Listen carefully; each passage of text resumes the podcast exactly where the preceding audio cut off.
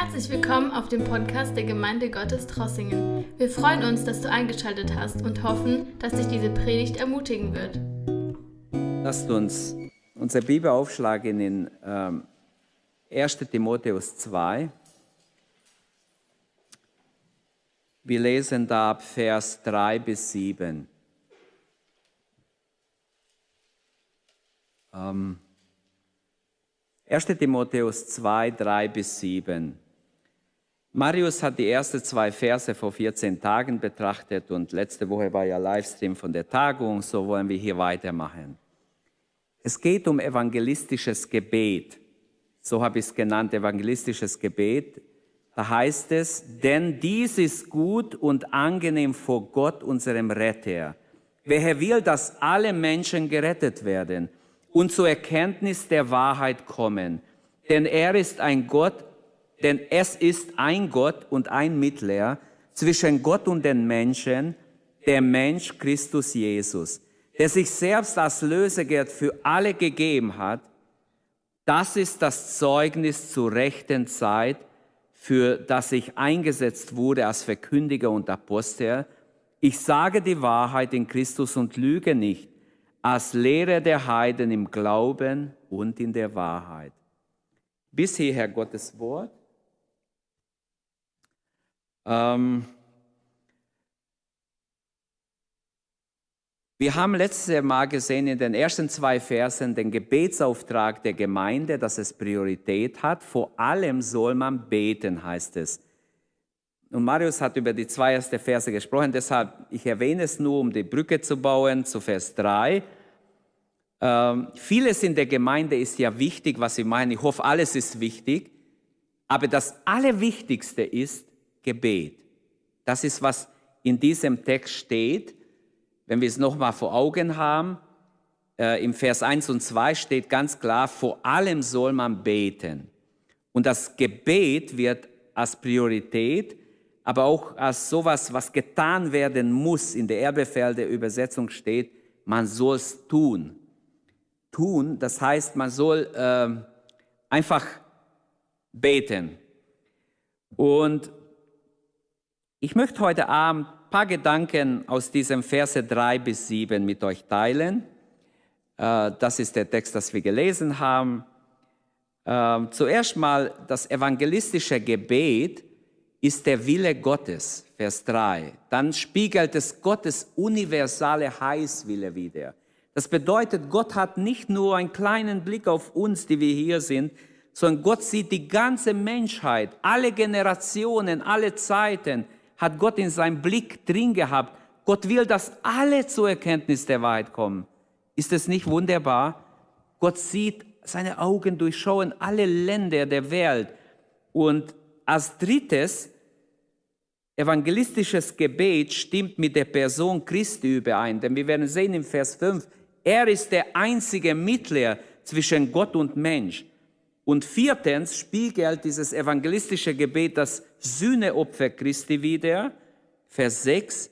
Und im Vers 7 stimmt es mit dem Sendeauftrag Gottes überein. Paulus sagt, er ist gesandt als Apostel. Aber wir wissen aus der Gesamtschrift, dass wir alle Gesandte sind. Jeder ist gerettet und gesandt, geht hin und verkündigt das Evangelium. Fangen wir mit dem ersten Gedanke an. Evangelistisches Gebet ist der Wille Gottes. Wir müssen nicht fragen, will Gott überhaupt, dass ich für den oder den bete, wenn er nicht gerettet ist? Gott will, dass du betest für die Unerretteten, dass du flehst, dass du einstehst, dass du für sie betest. Es ist der absolute Wille Gottes. Denn es ist gut, steht im Text. Gut und angenehm vor Gott. Ist es nicht wunderbar ausgedrückt? Es ist gut und angenehm vor Gott. Es wird noch verstärkt. Gott definiert das Gebet für die Verlorenen als einen noblen Schritt, etwas, was angenehm, was gut ist vor Gott. Und Paulus schreibt, es ist gut. Er benutzt das Wort Kalon im, im Urtext. Es ist moralisch gut. Gott will es so. Es ist richtig in Gottes Augen. Der Verlorene leidet unter Pein der Sünde, der Gebundenheit. Oft der Bedeutungslosigkeit seines Lebens. Er kommt von alleine nicht frei. Er ist unter Lasten der Sünde. Gott will aber, dass alle gerettet werden, jeder Gebundene frei wird. Und wir wissen aus der Schrift, äh, wenn die Menschen nicht befreit werden von dieser Sinnlosigkeit, dass sie in ihrem späteren Leben unaufhörlich in der ewigen Qual landen. Und mit diesem Wissen ist es das Allerbeste, es ist gut, wenn du und ich, wenn wir alle, wenn alle Gotteskinder Fürbitte tun für Verlorene. Ich kann nicht beten für jemanden, den ich nicht kenne. Ich kann allgemein beten, aber besonders, wenn wir Menschen kennen, die uns nahestehen. Wir beten als Botschaft der Christi, deren Aufgabe es ist, Männer und Frauen in seinem Namen anzuflehen oder für sie zu beten, für sie Fürbitte zu tun, dass sie sich mit Gott versöhnen. Wir bitten an Christi statt, so heißt es in 2. Korinther 5, Vers 20, wir bitten euch in Christi Stadt, lasst euch versöhnen mit Gott. Unser tiefster Wunsch muss es sein, die Erlösung der Sünder, ähm, dass wir es erleben. Und wir dürfen uns nicht auf unser faule Kissen legen, wie es viele Christen machen, und einfach denken, ja, wenn sie auserwählt sind, kommen sie sowieso. So wahr Gott lebt, steht in Hesekiel, ich habe sehr klein unten drin, seht ihr es wahrscheinlich nicht, Hesekiel 33, 11, so wahr ich lebe, spricht der Herr, wenn ich gefallen habe, ähm, so wahr ich lebe, spricht der Herr, wenn ich gefallen habe am Tod des Gottlosen, wenn nicht, wenn nicht viel mehr daran, dass der Gottlose von seinem Weg umkehrt und lebt, kehrt um, kehrt um von einem bösen Wegen. Ja, warum wollt ihr sterben, Haus Israel? Also Gott hat ganz klar gesprochen, durch Hesekiel schon im Alten Testament. Er will gar nicht, dass der Gottlose verloren geht, dass er umkommt in seine Sünde. Evangelistisches Gebet ist der Wille Gottes. Es ist Gottes aufrichtiger Wunsch, könnte man in anderen Worten sagen, dass jeder, der noch verloren ist, gerettet wird. Ist es nicht schön, ist nicht wunderschön von Gott, dass Gott diesen Wunsch hat, dass alle gerettet werden. Vers 3. Wenn es die Sünde nicht gäbe und die Konsequenzen der Sünde, dann wären wahrscheinlich alle gerettet. Aber die Bibel zeigt uns, obwohl Gott diesen Wunsch hat, lässt Gott eine freie Entscheidung jedem Menschen und zwingt den Menschen nicht. Und die Menschen haben sich zum größten Teil gegen Gott entschieden. Und da möchte, und Gott möchte, dass alle Menschen errettet werden. Es ist sein sein Wunsch, sein Wille. Deshalb sollen wir für alle beten. Vers 1 und 2, das war die Grundlage für Vers 3. Dass wir für alle beten, weil Gottes Wille ist, dass alle gerettet werden. Letztendlich gilt, was schon im Alten Testament steht, im Psalm 144, 8 und 9, gnädig und barmherzig ist der Herr, langsam zum Zorn und groß an Gnade. Der Herr ist gut gegen allen, sein Erbarmen ist über alle seine Werke. Gottes Erbarmen ruht auf alles, was er getan hat. Ich finde, das ist einfach wunderbar. Dieser Psalm äh, bezeugt genau diesen Gedanken, den Paulus hat. Es ist gut, es ist der Wille Gottes. Und dann benutzt er noch ein anderes Wort, apodechomai. Es ist angenehm, es ist nobel, es ist, es ist etwas Besonderes. Gott will es so. Dieses Wort angenehm kann ganz verschieden übersetzt werden.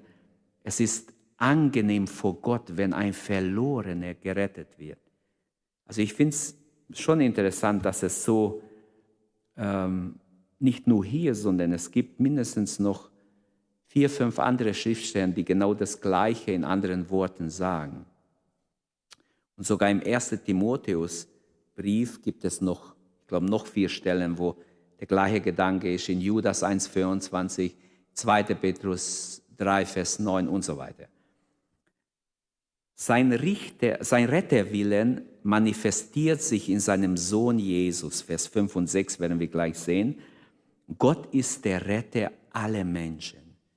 Er ist der Retter. Er will, dass alle gerettet werden und zur Erkenntnis der Wahrheit kommen. Schon im Alten Testament war so, aber es gibt manche Leute, die kapieren das Alte nicht, die sagen, oh, das Alte Testament ist so voller Zorn und Vernichtung und oh, Gott war brutal mit den Menschen.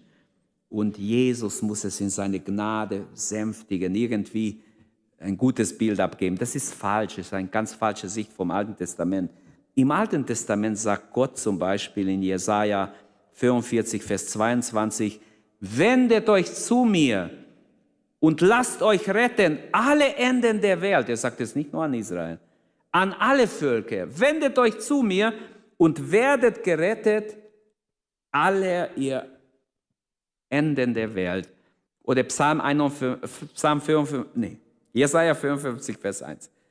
Kommet alle, die ihr ähm, durstig seid, kommt und kauft umsonst. Das steht nicht im Neuen Testament, das steht im Alten. Es wird oft bei Evangelisationen zitiert. Gott hat schon im Alten Testament eingeladen, gerettet zu werden. Und ebenso haben wir an viele andere Stellen, ich habe schon Hesekiel 3,11 erwähnt und viele andere Stellen, auch in Hesekiel noch ein paar andere Stellen, die ganz klar bezeugen, dass Gott will, dass alle gerettet werden. Petrus sagt sogar, er verzögert nicht seine Verheißung, sondern er wartet, er hat Geduld.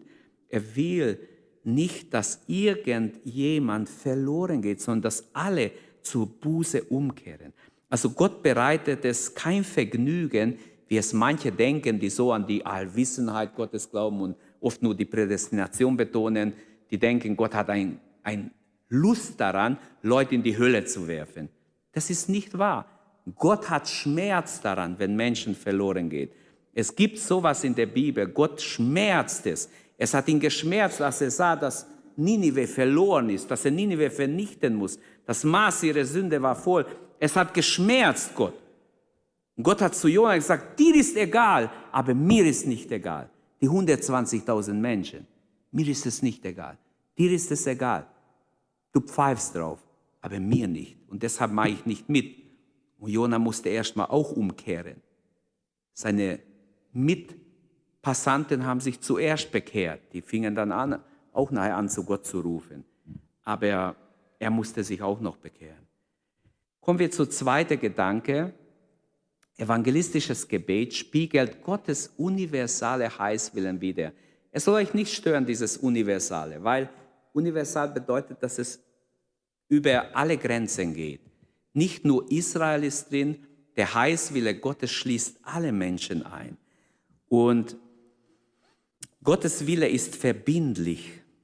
Ähm, oft denkt man im Alten Testament äh, war alles so. Schon dort ist prophetisch alles, die Grundlage ist gelegt für alle Völker. Aber vieles war nicht klar, man hat es theologisch nicht verstanden. Ähm, der Gedanke ist, wenn ich sage, evangelistisches Gebet spiegelt Gottes Heißwille wider, der Gedanke dahinter ist, jeder sage es weiter. Der Gerettete, wer gerettet ist, soll weiter sagen. Jeder sage es weiter. Und die meisten Menschen, so ist in der Missiologie, so lernen wir es, bekehren sich zwischen 13 und 25. Und das ist wahr. Man bekehrt sich so am, am leichtesten zwischen 13 und 24. Nachher ist das Leben viel mehr belastet. Auch Sünden kommen in Leben. Man ist festgefahren. Es wird immer schwieriger, sich zu Gott zu bekehren, sein Leben zu verändern. Und äh, es ist ganz wichtig, dass wir hier auch sehen, Menschen müssen es Menschen sagen. Das ist der Gedanke im Evangelium. Jesus wollte, dass seine Jünger ausgehen und evangelisieren und auch bis heute ist es sowieso ein zweites Sagen. Wir haben eine Verantwortung für unsere Mitmenschen. Wenn wir mit Menschen zu tun haben, sollten wir ihnen vorleben erstmal und auch was geht sagen. Wenn Menschen spotten und ablehnen, dann können wir für sie beten. Es ist nicht gut, mit Bibelverse Leute zu jagen. Wir haben darüber letzte Tage mit verschiedenen Leuten habe ich gesprochen. Ich denke, auch das ist wichtig, dass wir nicht Leute etwas aufzwingen mit Ach und Krach, aber wir dürfen immer wieder was sagen. Wenn wir es vorleben, sollen wir auch was sagen. Und wenn wir was sagen, es wird auch eine Auswirkung haben. Und ich glaube schon, Teenager, wer sich bekehrt, in der Schule kann man auch Zeugnis geben, überall, in der Arbeit, im Studium. Ähm, die Bibel sagt, es ist gut, wenn ein junger Mensch in jungen Jahren lernt, das Joch zu tragen. Ein Tier, wenn er nicht in jungen Jahren das Joch sich angewöhnt, dann drehen die durch, wenn man später ihnen das Joch auflegt. Deshalb hat man Tiere, die man für das Joch ausgesehen hat, man hat versucht schon in, in der Jugend ihnen mal einfach als Probe mal draufzulegen. Ich habe zugeguckt, wie Tiere reagieren, die sind schier durchgedreht. Wenn man erst einmal ihnen das Joch auflegt, die haben getobt und gewütet dagegen. Aber mit der Zeit haben sich gewöhnt dran. Und ich glaube, es ist ein, ein göttlicher Gedanke, wenn es heißt in, in Klagelied 3,27, es ist gut, wenn, wenn, wir, wenn ein junger Mensch schon in, in jungen Jahren lernt, das Joch zu tragen. Es ist positiv. Es ist ein positives Joch, nicht ein negatives. Und zwar Verantwortung zu übernehmen, zu sehen, wenn ich gerettet bin, habe ich eine Berufung für andere, ein Zeugnis zu sein dann brauchen wir eine neue Vision für die Schulen, wenn ihr in der Schule geht. Heute sind wenig Jugendliche da, aber wenn ihr in der Schule geht, wenn ihr zuschaut, ich glaube, eure Klasse ist wichtig. Versucht ein Zeugnis zu sein in eurer Klasse. Versucht Zeugnis zu geben anderen Schülerinnen. Die sind nämlich offen. Zwischen 13 und 24 ist viel leichter als später. In der Schule, in der Universität, überall ist wichtig, Zeugnis zu geben. Ähm, Junge Leute, sagt man, sind zehnmal leichter zu erreichen wie ältere Menschen, wie erwachsene Menschen oder Menschen, die schon verheiratet sind, Familie haben. Der Heißwille Gottes ist aber universal, nicht begrenzt auf Israel oder auf irgendein Volk oder nur auf ein paar Völker. Es wird nicht ausgeschlossen, dass Gott in allen Ländern, auch unter verschiedenen Weltreligionen, die antigöttlich sind, auch Menschen retten wird. Und die Rettung der Menschen ist ein zentrales Thema, besonders im Neuen Testament. Und das bedeutet, dass alle Jesus brauchen. Es gibt keinen anderen Namen unter den Himmel, sagt das Neue Testament, Apostelgeschichte 4,12. Nur Jesus rettet. Alle brauchen Jesus. Natürlich, Buddha wird sie nicht retten. Kein anderer wird sie retten, außer Jesus. Hätte ich Amen erwartet. ähm, wie kann die Rettung Wirklichkeit werden? Der Heißwille Gottes zielt auf die Erkenntnis, steht im Vers 4. Gott will, dass alle Menschen die Wahrheit erkennen. Dass sie gerettet werden natürlich, aber wie werden sie errettet? Indem sie die Wahrheit erkennen. Der Mensch hat sein Gotteserkenntnis verloren. Er hat kein Gotteserkenntnis von Natur aus. Er braucht, er muss irgendwie Gott erkennen. Bei Paulus in Römer 1,28 steht ganz klar, der, der natürliche Mensch er blickt es nicht. Er ist blind für, für, dafür, dass er Gott erkennt. Das Gesetz bewirkt die Erkenntnis der Sünde. Römer 3,20 oder Epheser 1,17. Der Heilige Geist wirkt die Erkenntnis zur Rettung. Ähm, das Erkennen, wie es hier steht, zielt nicht auf wissenschaftliche oder auf philosophische Erkenntnisse, auf irgendwelche besondere Erkenntnisse, sondern es geht darum, die Erkenntnis der Wahrheit in der Person Jesus. Zu erkennen, Jesus ist für mich gestorben, ich brauche ihn. Ich brauche seine Gerechtigkeit. Ich kann vor Gott nicht bestehen ohne Jesus. Das ist die einfache, Gerechtigkeit, die einfache Erkenntnis der Gerechtigkeit Jesu, der Notwendigkeit Jesu. Und zur Erkenntnis der Wahrheit kommt ähm, oder kommen bedeutet, errettet zu werden. Epignosis, das Wort hier Erkenntnis, benutzt Paulus. Epignosis, erkennen. Es hat nicht mit Gnosis wie die Philosophen nur, sondern es hat mit der Erkenntnis Jesu zu tun. Die wahre Erkenntnis, die Erlösung bringt. Nicht philosophieren bringt Erlösung, sondern Jesus erkennen.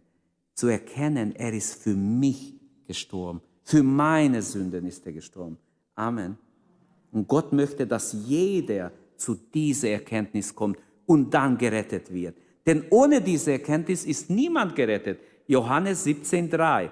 Das ist das ewige Leben, dass sie dich erkennen und den du gesandt hast, Jesus Christus. Wie wunderbar. Das ist die, die wahre Erkenntnis, ist die Erkenntnis Jesu. Das Wort Bulamai übersetzt Luther mit will, Gott will. Er hat einen Wille. Ja, wieso nicht setzt er sein Wille durch? Merkt ihr, der allmächtige Gott kann sich beherrschen. Er setzt sein Wille nicht durch. Er beherrscht sich. Es bezieht sich auf Gottes Wunsch. Niemals, es war niemals Gottes Wille, dass die Sünde in der Welt kommt. Äh, Jesaja 46, ab Vers 10, wenn wir lesen einen Abschnitt, ich lese es jetzt nicht, aber wer es lesen will, kann es lesen, äh, da werdet ihr merken, dass es nicht der Wille Gottes war, äh, dass, ähm, ich habe es nicht drauf, ich habe jetzt extra geguckt, wer es aufschreiben wie Jesaja 46, 10 und weitere.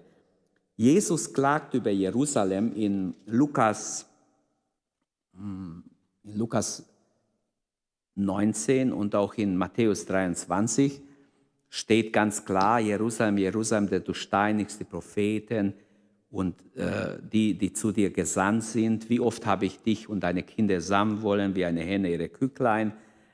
Aber Jesus sagt, ihr habt nicht gewollt. In anderen Worten, Gott hat sich angestrengt, hat Israel sammeln wollen, Israel retten wollen. Aber sie haben ihr Willen gezeigt, ihr ablehnender Wille. Und Gott selbst sehnt sich, er will. Paulus sagt, Gott will, dass alle Menschen gerettet werden. Es ist sein guter Wille, sein wunderbarer Wille. Und doch werden nicht alle gerettet. Gott selbst sehnt sich leidenschaftlich danach, würde ich sagen, das ist die Bedeutung hier, wenn es steht will, weil es ist nicht mein Wille, nicht menschlicher Wille, es ist göttlicher Wille. Und doch hat Gott dem Menschen die Freiheit gegeben.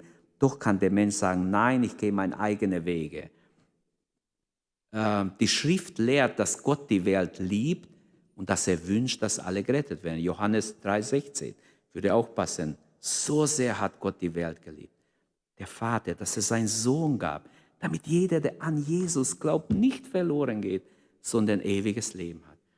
Und das bringt uns weiter zum nächsten Vers. Evangelistisches Gebet stimmt mit der Person Christi überein.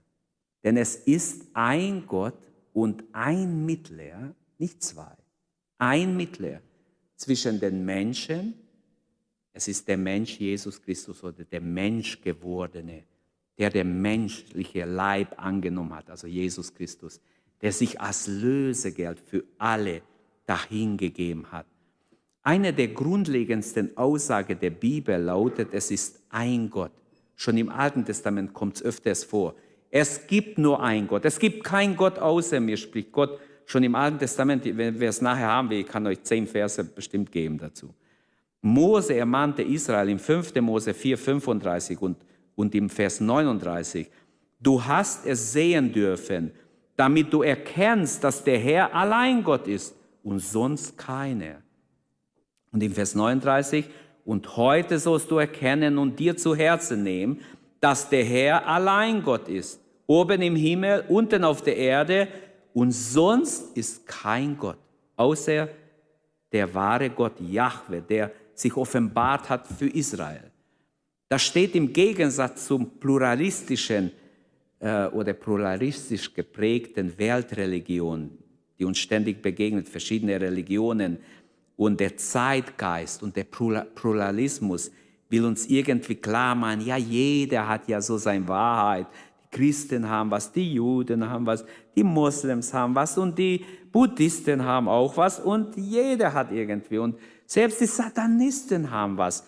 Und wo ist das Ende? Morgen ist was Neues. Das ist einfach Lüge. Es gibt nur einen Gott und einen Mittler zwischen Gott und Mensch. Und durch den Zeitgeist versucht man das alles zu verwischen. Und wenn dies wahr wäre, gäbe es viele Wege zur Erlösung, viele Wege, um in den Himmel zu kommen. Dann wäre das Evangelium unnötig, können wir gleich im Mülleimer werfen. Aber es ist nicht so, das Evangelium war nötig, sonst wäre ja Jesus nicht gestorben. Deshalb komme ich zurück zum Vers. Es ist ein Gott und ein Mittler zwischen Gott und Mensch, da steht jemand, es steht Jesus. Ich könnte nicht da stehen, du auch nicht. Jesus steht zwischen Gott und dir als der Mittler, der große Hohepriester, der gestorben ist für unsere Sünden. Es gibt unter den Himmel keinen anderen Namen, der vom Vater akzeptiert wird, außer der Name Jesus. Apostelgeschichte 4,12, ein, ein Schlüsselvers. Also evangelistisches Gebet ist eine Anerkennung dessen, dass sich alle an den einen wahren Gott wenden müssen, der sein Sohn gab. Es gibt keinen anderen Weg zum Himmel. Und Ausgangsposition oder Ausgangspunkt des Heils ist der eine Gott. Und Mittelpunkt der Heilsgeschichte ist der eine Mittler. Ich wünschte, wir hätten mehr Zeit jetzt nachzudenken. Allein diese zwei Gedanken würden den Abend füllen. Das ist biblische Lehre, biblische Theologie über die Erlösung. Die Person Christi ist so wichtig. Es gibt keine Erlösung ohne Christus. Ausgangspunkt des Heils ist der eine Gott. Gott hat, in anderen Worten, den Heilsplan geplant. Sein Sohn hat es ausgeführt und der Heilige Geist wendet es an heute. Der Heilige Geist ist weltweit wirksam und arbeitet an den Menschen. Er mahnt die Menschen, spricht zu uns, redet zu Menschen und will es anwenden. Also die ganze Dreieinigkeit ist mit drin. Der eine Gott, es ist der Vater, der in, in Ewigkeit schon das Heil vorgesehen hat. Und sein Sohn ist der Mittler, Jesus. Also man kann sagen, dieser eine Gott macht die Juden gerecht aus dem Glauben, wie auch die Heiden. Es gibt keinen anderen Gott für die Juden und einen anderen für die Heiden. Der eine Gott ist zuständig für alle Menschen, egal welche Nation sie herstammen oder herkommen. Die Rettung gibt es nur bei ihm. Der Monotheismus, also dass es nur einen Gott gibt, ist befreiend, ist keine Anmaßung. Viele sagen, oh, ich könnte doch nicht sagen, es gibt nur einen Gott. Die Leute haben doch alle möglichen Götter. Jeder hat doch seinen Gott. Guck nach Indien, es gibt Millionen Götter. Wie könnt ihr sagen, es gibt nur einen Gott? Das ist altmodisch. Aber die Bibel sagt es, es gibt nur einen Gott. Es gibt nicht 24.000 Götter, wo jeder auswählen kann und sein eigener Gott basteln kann. Und selbst im Christentum gibt es viele Götter. Glaubt mir, es gibt viele Jesusse. Der eine Jesus ist so, der andere ist nur Liebe, der andere ist nur Barmherzigkeit, der andere ist äh, was weiß ich was. Also wir brauchen den biblischen Gott und den biblischen Jesus. Also mit der Punkt der Heil, des Heilsgeschehen ist der eine Mittler. Jesus hat gesagt, Johannes 16, nee, 14, Vers 6, ich bin der Weg, die Wahrheit und das Leben. Ohne mich wird niemand zum Vater kommen. Ohne den Mittler gibt es keinen Weg des Heils. Und deshalb ist es so wichtig, dass Menschen zu Jesus finden. Es ist nicht nur so, dass, er, dass es nur einen Gott gibt, sondern es ist auch nur ein Mittler. Weil manche sagen, okay, es gibt nur einen Gott, aber Mittler gibt es viele. Die Heiligen, Maria und, und manche andere äh, besondere Personen. Nein, auch das stimmt nicht. Die Bibel durchkreuzt diese Lehre und sagt falsch. Es ist nicht nur ein Gott, es ist auch nur ein Mittler. Und zwar Jesus, der menschgewordene Gott oder Sohn Gottes, können wir sagen. Also wer christologisch nicht klar denkt, wer Jesus, was die Bibel über Jesus lehrt, nicht klar erfassen kann, der wird offen sein für Synkretismus, allerlei Götterlehre. Oh, da ist so, das ist so und, und vergisst es. Die Vermischung der Religionen ist das Schlimmste, weil die Menschen ja die Bibel nicht kennen und sie glauben allerlei Gedanken, was ihnen gerade so passt. Der eine glaubt das, der andere glaubt das und alles klingt ihnen irgendwie gerade so gut. Morgen vielleicht glauben sie was anderes.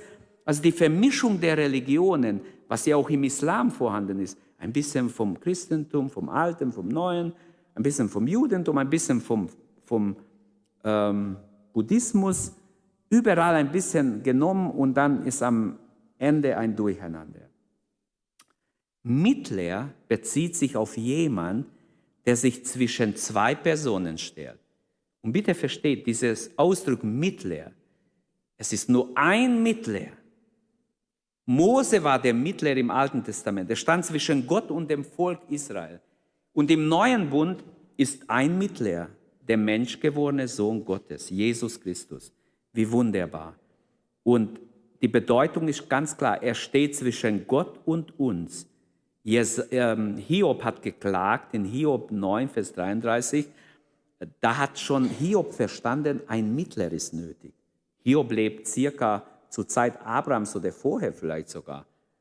Ähm, und Hiob hat verstanden, er sagt ihm, oder es steht im Buch Hiob, es gibt zwischen uns keinen Schiedsmann, der es, der, dass er seine Hand auf uns beide legen könnte.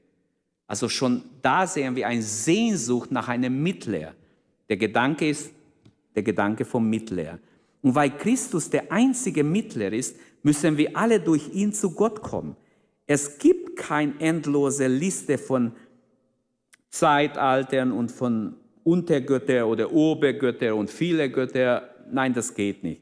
Wir kommen nicht zu Gott durch Fürbitte von Engeln, von Heiligen oder von irgendwelchen Menschen oder heilig gesprochene Menschen. Nein, nur durch, durch den Mittler, den Mensch Jesus Christus, kann man sich Gott nahen.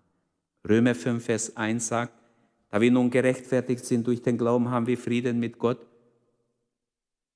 durch unseren Herrn Jesus Christus. Und Vers 2 sagt, und wir haben Zutritt zu der Gnade. Also der Weg ist offen durch Jesus Christus. Wenn wir gerechtfertigt sind, ist der Weg offen. Aber nur durch Jesus, nicht durch irgendeinen Heiligen. Ganz kurz noch viertens. Spiegelt, äh, evangelistisches Gebet spiegelt das Sühnopfer Jesu wieder. Vers 6. Er hat sein Leben als Lösegeld für alle dahingegeben und hat damit zu der von Gott bestimmten Zeit den Beweis erbracht, dass Gott alle retten wird. Paulus ist ein wunderbarer Lehrer gewesen. Er wiederholt, was er schon im Vers 4 gesagt hat. Nur, er, er, er unterstreicht es doppelt hier. Er sagt, Jesus hat durch sein Lösegeld, hat er wirklich das nochmals bestätigt, was ich euch schon vorher gesagt habe, dass Gott will, dass alle gerettet werden. Es ist einfach großartig. Er hat den Beweis erbracht, dass Gott alle retten will. Also Fixpunkt des Heil, der, der Heilsgeschehens oder des Heilgeschehens ist das Kreuz. Dort auf Golgatha hat Jesus den Beweis erbracht, dass Gott alle retten will. Sonst hätte Gott das nicht gemacht, dass er seinen Sohn so billig hingibt, den er so geliebt hat. Und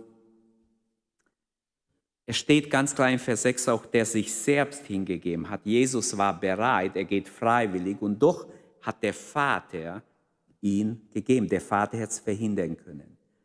Und darin klingt der leidende Gott wieder.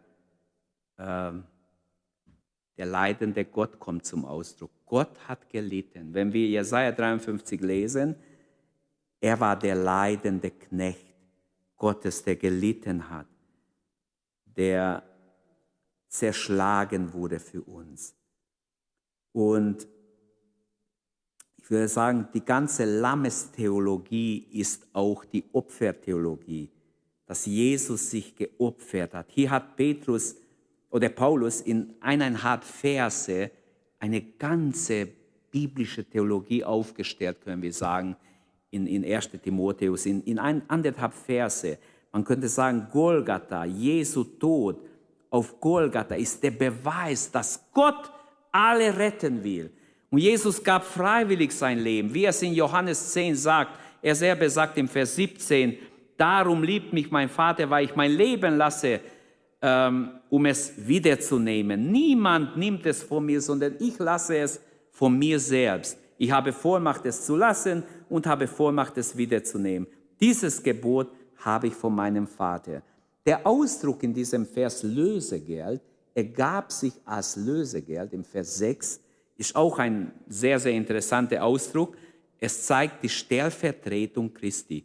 An deiner, an meiner Stelle stirbt er. Lösegeld ist immer so, äh, ich muss jemand aus, sagen wir, ich muss jemand aus einem Gefängnis, sage ich mal ein Beispiel, der hat noch zehn Jahre. Ich kann ihn aber rauslösen, wenn ich zahle. Und Jesus hat mit seinem Leben bezahlt, damit er uns aus der ewigen Verdammnis herauslöst.